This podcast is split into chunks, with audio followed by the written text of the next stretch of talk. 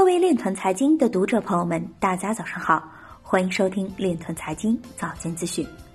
今天是二零二零年四月九日，星期四，农历庚子年三月十七。首先，让我们聚焦今日财经。英国央行表示，私营企业可以在 CBDC 发行中发挥作用。俄罗斯暗网犯罪分子出售一千三百万美元卢币伪钞换取加密货币。石家庄推动区块链等创新型企业做大做强。辽宁省税务局将引入区块链技术，解决缴费电子凭证网上办理等问题。比特币期货市场出现了复苏的积极势头。目前市场上出现的百分之七十五稳定币都是在以太坊网络上结算。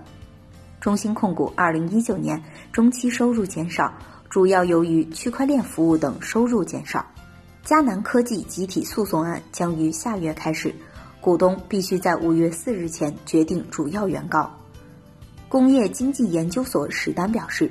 区块链等技术为数字经济发展提供技术保障和实现手段。Facebook 前高管表示，人们或会选择用比特币解决通胀危机。今日财经就到这里，下面我们来聊一聊关于区块链的那些事儿。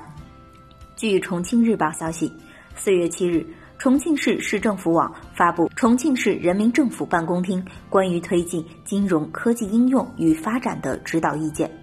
意见以推动以人工智能、大数据、云计算、区块链等为代表的信息技术在重庆市金融领域广泛应用为目的，围绕打造金融科技产业聚集区等方面，规划了重庆市推进金融科技应用与发展的蓝图。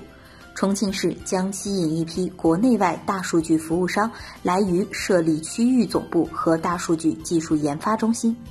重点引进国内外优质的金融科技企业、研发机构、人才培育机构，围绕人工智能、大数据、云计算、区块链等底层关键技术，加大研发力度，形成一批知识产权和专利。以上就是今天链团财经早间资讯的全部内容。感谢您的关注与支持，祝您生活愉快，我们明天再见。